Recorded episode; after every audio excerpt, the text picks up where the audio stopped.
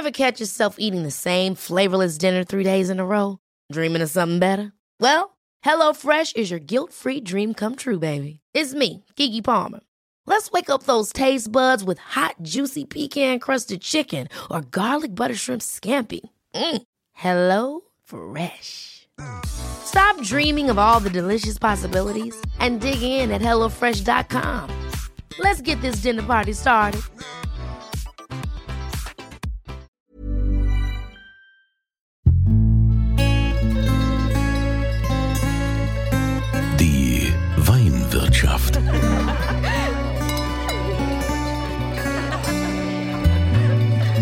Das schöne Leben mit Andreas Kunze. Schön, dass ihr wieder mit dabei seid hier in der Weinwirtschaft. Und wir wollen natürlich über den deutschen Wein sprechen. Ja, ist ja so mein Markenzeichen, dass ich also immer wieder gerne sage, so, also deutscher Wein, der muss genannt werden. Jetzt haben wir ja heute Heiligabend und ähm, deshalb habe ich gedacht, hey, für den Heiligen Abend, äh, da hole ich mir ein ganz besonderes Weingut dazu. Ein Weingut, was wirklich viel für den deutschen Wein getan hat, denn das Thema Sauvignon Blanc ist ja eigentlich so ein Thema, was, ja, man kennt das eher so, ne, Neuseeland und so weiter. Und also ist eigentlich mehr Ausland.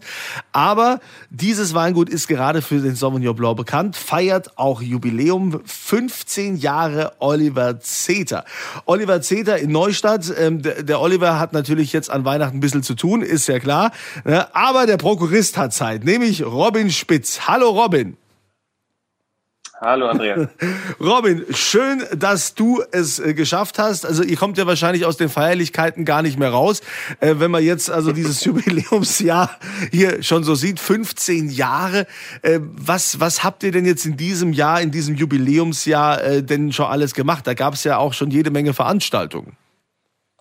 Genau, also wir haben einige kleinere Veranstaltungen gehabt, bei denen wir zum Beispiel eine Jahrgangsverkostung gemacht haben und dabei auch äh, Raritäten gezeigt haben, ältere Jahrgänge, um zu zeigen, wie die Sachen reifen. Ähm, wobei sicherlich das Highlight in diesem Jahr war eine Vertikale an ähm, Sauvignon Blanc, einer Rebsorte, die in Deutschland nicht unbedingt das Image hat, dass man sie lange liegen lassen kann, dass sie auch äh, gute, ja, eine Potenzial zur Flaschenreife hat.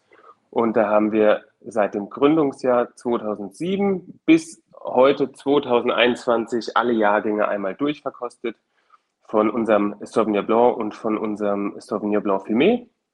Hatten dazu verschiedene ähm, Journalisten, äh, Weinkritiker, ähm, ja, einfach Meinungsbilder auch der Branche dabei. Und ähm, ja, die Resonanz war sehr positiv, auch für uns. Für uns war es nämlich auch eine Premiere, mal alle Weine so in der ähm, in der Tiefe auch probiert zu haben. Und ähm, ja, das war einfach toll, das zu sehen, weil es ja ist die DNA irgendwo des Betriebs und ähm, das war wirklich ein berührender Moment. Das Ganze wurde gekrönt von, einer, von einem anschließenden Menü, äh, fünf Gänge von einem Sternekoch ähm, hier aus Neustadt, dem Sven Niederbremer und äh, ja, dazu verschiedene Weine auch wieder gereift ähm, aus unserem Sortiment und das kam sehr, sehr gut an und hat nochmal auf jeden Fall Begeisterung bei uns und den Teilnehmern ausgelöst. Also ähm, ich käme jetzt nicht auf die Idee. Es gibt also ja viele, die ja sich mit Riesling befassen. Da wisst ihr ja, also Riesling, äh, langes Reifepotenzial, so ein 15 Jahre alten Riesling trinken, das äh, ist überhaupt kein Problem. Wie war das jetzt beim Sauvignon Blanc? Also, weil ich könnte mich jetzt nicht daran erinnern, dass ich mal einen Sauvignon Blanc getrunken habe, der schon 15 Jahre alt ist. Schmeckt der überhaupt noch? Wie schmeckt der? Kannst du das vielleicht mal beschreiben, Robin? Also Sauvignon Blanc entwickelt äh, ganz eigene Tertiäraromen, also Reifaromen. Ähm, zunächst geht diese ähm, sehr vordergründige Frucht äh, zurück. Also im besten Fall ist sie nicht vordergründig, aber sie ist nun mal präsent beim Sauvignon Blanc, das muss auch so sein. Aber die geht ein bisschen runter, wird oftmals, ähm, bekommt mehr quittige Aromen, auch ein bisschen Orangenaromen, also so Orangenzeste. Teilweise kommen ähm, ja, trüffelige Aromen dazu, erdige Aromen. Und was super interessant ist, gerade auch bei unseren Weinen, ich kann jetzt vorwiegend von unseren Weinen sprechen, waren die, ähm, kamen immer mehr flintige, rauchige, mineralische Aromen zum Vorschein.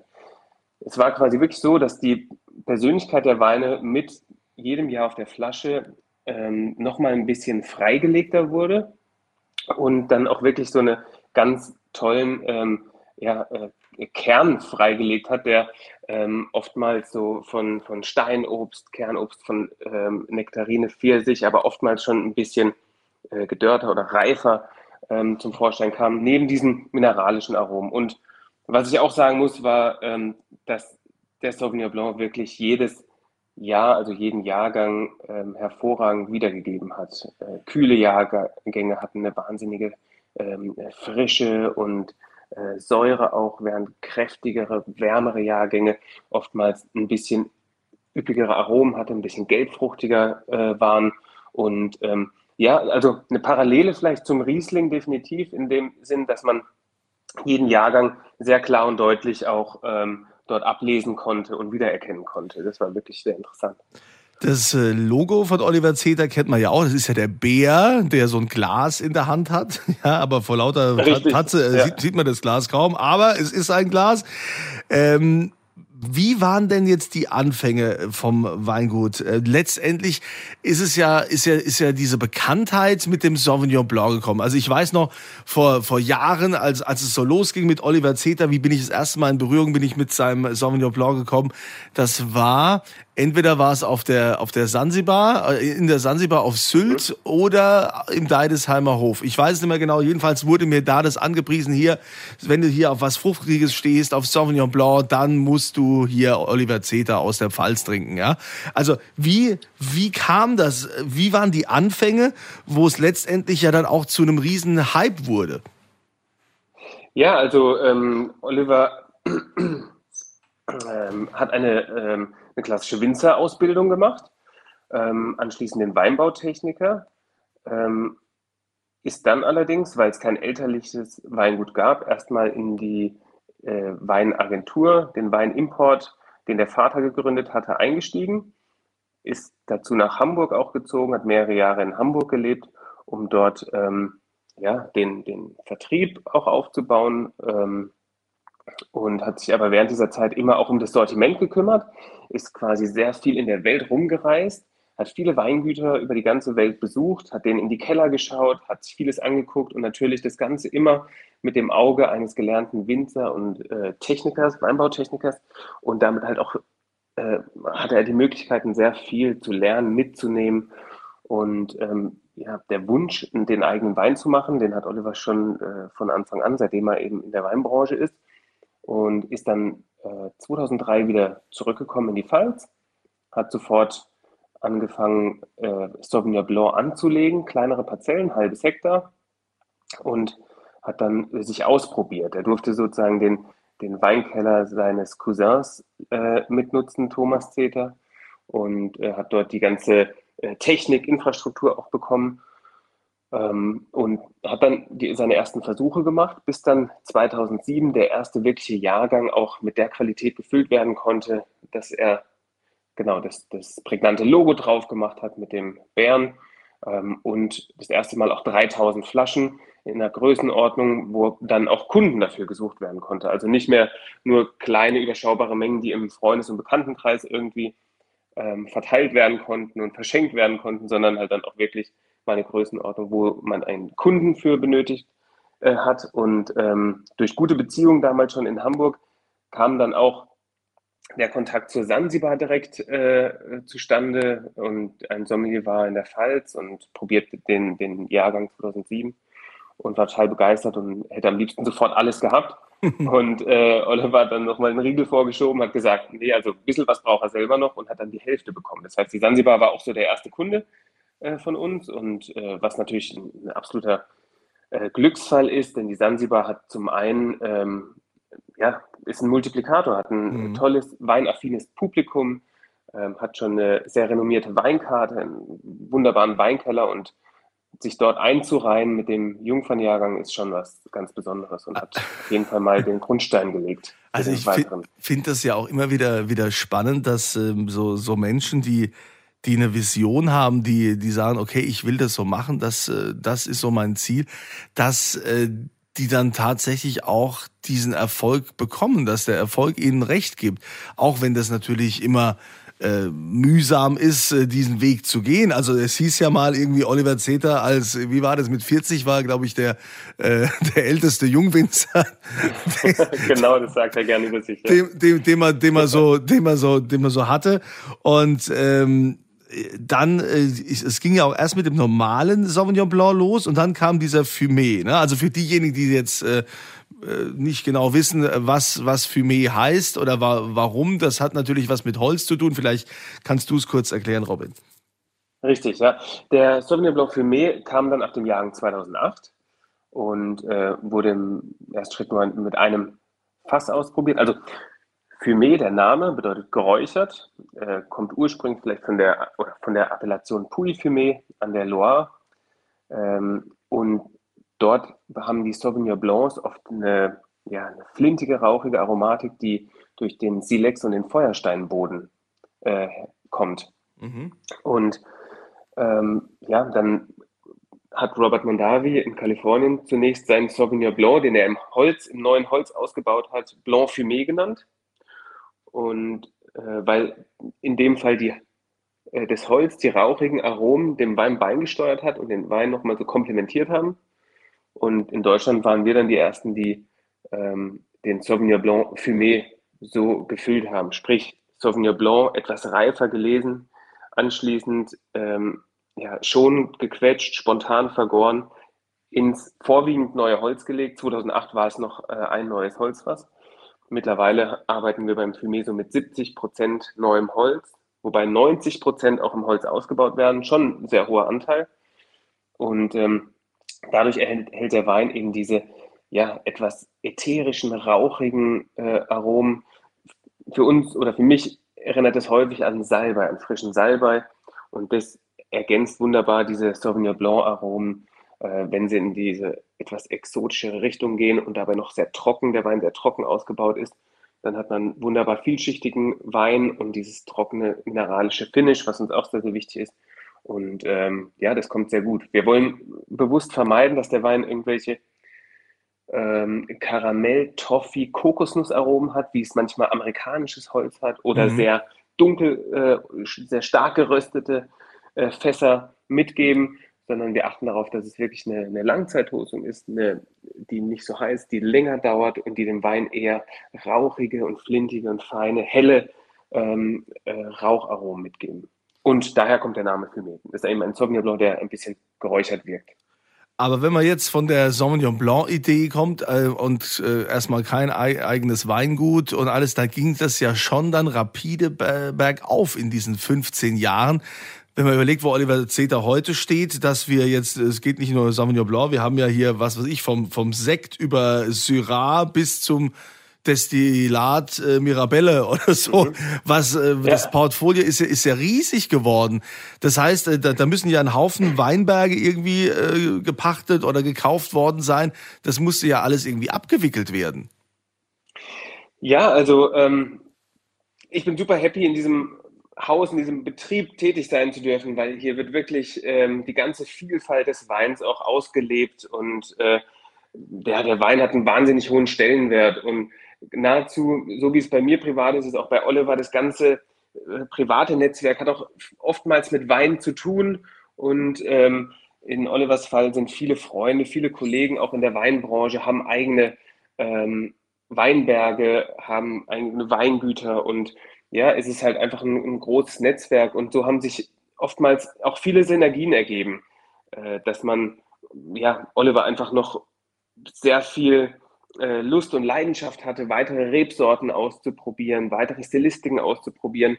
Die Pfalz ist ja wirklich ein sehr gesegneter Ort für internationale Rebsorten. Wir haben einerseits ein sehr trockenes Klima hier, ähm, das dadurch auch kommt, dass die, die Regenwolken so von Westen hin abgeschirmt sind durch den Pfälzer Wald.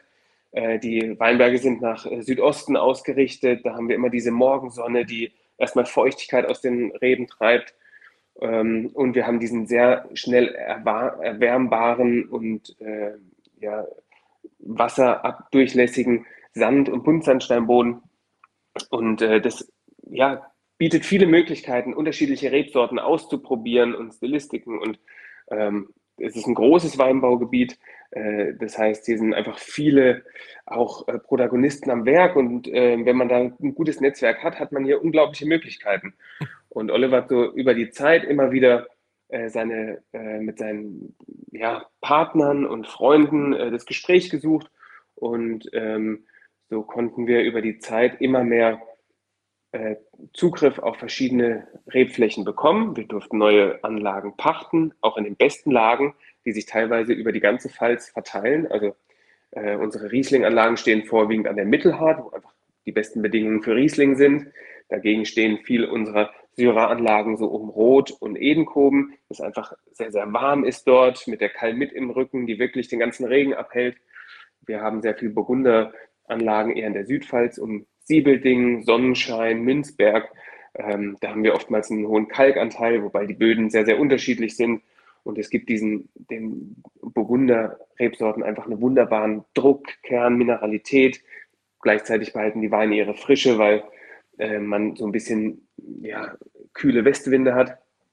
Es ist sehr vielfältig und wenn man eben dieses Netzwerk wirklich ausnutzt und äh, ähm, verwendet und Zugriff darauf hat, dann kann man hier hat man hier große Möglichkeiten. Und ich habe letzte Woche erst äh, mit, einem, mit einem Partner von uns ge geredet und der, ähm, ja, die reden auch alle sehr wertschätzend eben über die Partnerschaft zu uns, weil sie sagen, hey, ähm, ja, Oliver achtet, man weiß genau, woran man ist. Oliver achtet ausschließlich auf Qualität, äh, nimmt das Risiko komplett auf sich. Wir dürfen dann verschiedene ähm, äh, tolle Anlagen äh, pachten über lange Jahre, dürfen da eigene Rebsorten setzen. Ähm, die Partner von uns helfen uns bei der Bewirtschaftung und über dieses Netzwerk schaffen wir es halt eben auch, ähm, etwas dynamisch zu sein, neue Ideen schnell umzusetzen und uns auch nicht zu verzetteln mit unserer ja, etwas großen Sortiment und dieser sehr kleinteiligen, detaillierten Vinifizierung dann im Keller. Ja, ja, ich habe auch schon gesehen. Ich meine, ihr habt ja absolute Toplagen, gerade beim Riesling, den Weilberg zum Beispiel oder Saumagen. Äh, das ist ja schon was Besonderes. Wie viel Hektar bewirtschaftet ihr? Äh, wir produzieren aus rund 38 Hektar. Das oh. heißt, äh, ja, genau, das so. ist schon relativ ja. üppig. Da sind wir wir hatten 3000 Flaschen mit dem ersten Jahrgang 2007 und sind jetzt so auf, äh, bei 350.000 Flaschen. Und ähm, das können wir eben sehr, sehr gut über, diese, ähm, über dieses Netzwerk eben stemmen. Wahnsinn.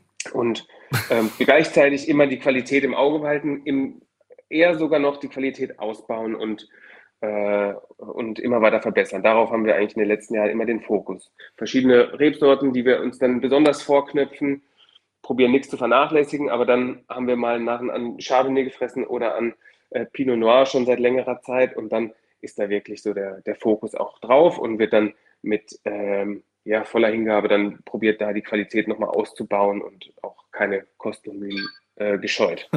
Schließlich ist irgendwie die Weinqualität ja irgendwie das Kapital auch, ja.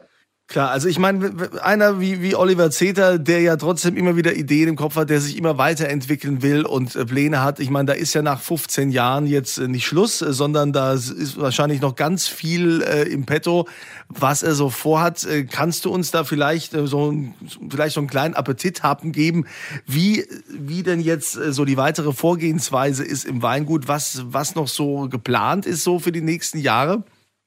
Ja, sehr, sehr gern. Also da sind wir jetzt auch gerade so dran, zum Jahresabschluss zu schauen, äh, wo stehen wir vielleicht nächstes Jahr zu diesem Zeitpunkt. Und ähm, ja, es ist unglaublich, was nächstes Jahr schon wieder auf all unsere Kunden, Partner, Freunde irgendwie wartet, weil wir haben so viele neue Projekte auch, die teilweise noch in der Flasche sind oder ähm, äh, ja schon kurz vorm Verkaufsstart sind oder auch noch im Fass. Da ist so unter anderem bei den, ich will nicht zu viel verraten und nicht zu sehr ins Detail gehen, weil vieles davon ist natürlich noch nicht ganz spruchreif. Ja, aber, aber, heute ist ja Weihnachten, da können wir mal, also, also genau. einen kannst du mal aus der Kiste holen.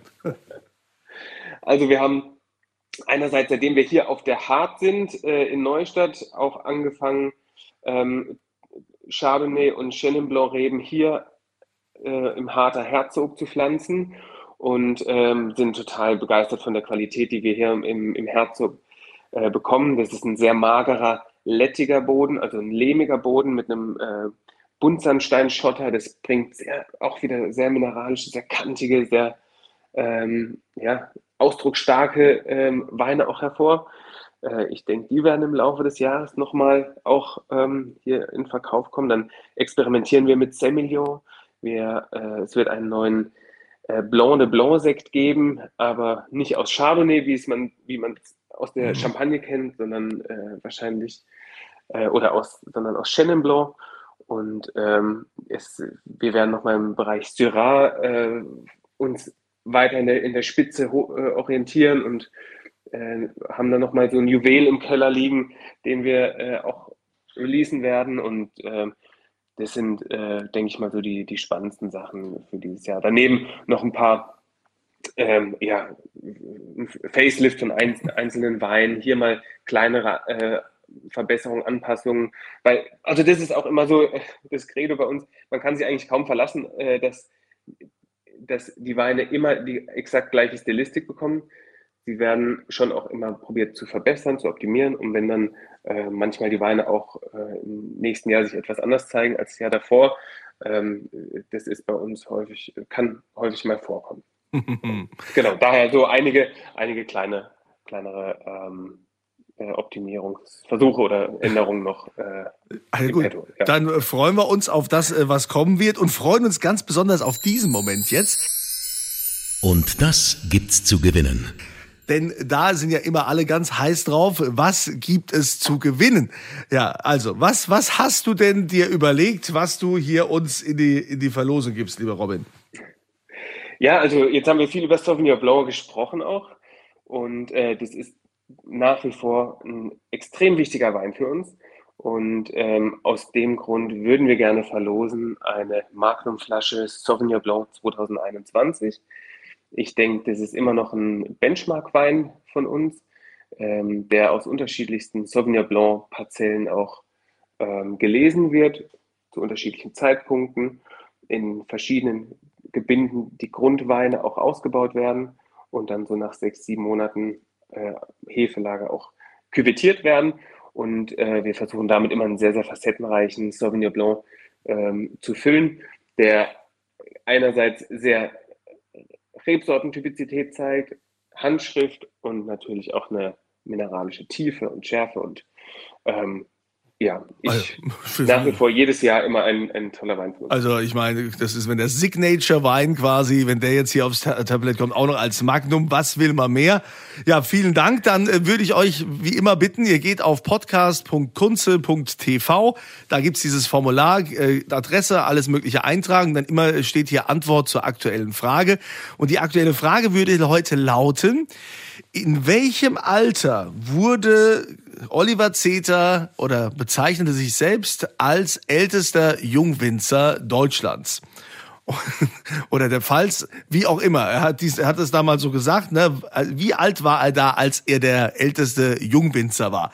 Diese Zahl, dieses Alter bitte eintragen und dann gibt's die Magnum-Flasche Sauvignon Blanc von Oliver Zeter aus Neustadt mit dem Jahrgang 2021. Finde ich ein tolles Geschenk. Lieber äh, Robin, ich äh, danke dir für deine Zeit und äh, wünsche dir noch ein schönes Weihnachtsfest, einen guten Rutsch und ähm, ich danke dir, dass du dabei warst und hoffe, dass wir uns dann mal persönlich treffen und ich dann mal bei euch die komplette Weinprobe mitmache. Ja, sehr gerne. Du bist immer du eingeladen. Vielen Dank für die Einladung, auch jetzt äh, mit euch sprechen zu dürfen. Äh, dir auch ein frohes Weihnachtsfest, guten Rutsch und ja, alles Gute. Dann auf bald und euch wie immer eine schöne Zeit natürlich. Ne? Und das Wichtigste, was ich natürlich auch noch in diesem Jahr nicht auslassen werde und auch nächstes Jahr wieder fortsetzen wird. Ich wünsche euch vor allen Dingen eins, immer volle Gläser.